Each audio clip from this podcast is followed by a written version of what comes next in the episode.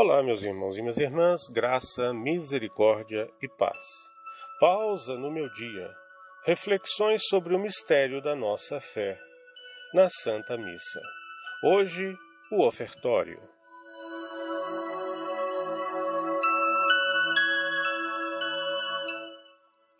Na carta aos Hebreus, capítulo 10, de 4 a 7, nos diz: pois é impossível eliminar os pecados com o sangue de touros e bodes. Por esta razão, ao entrar no mundo, Cristo declara: Não quisestes vítima nem oferenda, mas formastes um corpo para mim. Não foram teu agrado holocaustos, nem sacrifícios pelo pecado.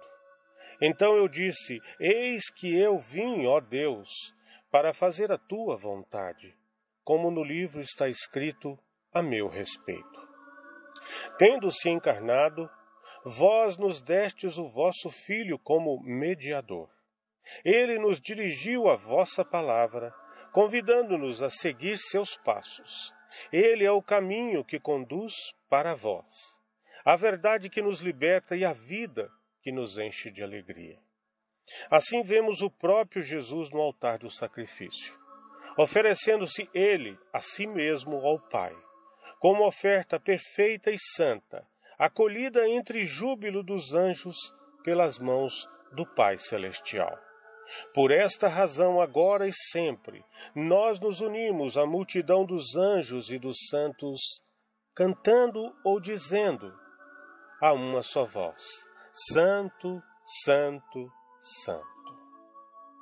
O que Jesus prometeu na sua chegada ao mundo levou à consumação 33 anos depois, no cenáculo, junto a seus apóstolos. Naquela ocasião, ele dá a ordem sagrada: Fazei isto em minha memória. Os apóstolos cumpriram tal incumbência e a transmitiram aos seus sucessores, e por meio deles a todos os sacerdotes. Assim, o acontecimento da última ceia se torna presente na ação e pela ação do sacerdote. Acontecimento santíssimo na terra. Por isso se abre o céu. Nós estamos presentes, no entanto, podemos vivenciá-lo espiritualmente, somente na medida de nossa doação pessoal ao Senhor. Por isso, nos unindo a oblação de Jesus, rezamos: Meu Deus, ofereço-me inteiramente a vós. Quero ser todo vosso. Fazei de nós uma oferenda perfeita. Ó Maria Santíssima, Mãe que se manteve ao pé da cruz, nos conduz a uma participação cada vez mais intensa e devota da renovação do santo sacrifício de Jesus.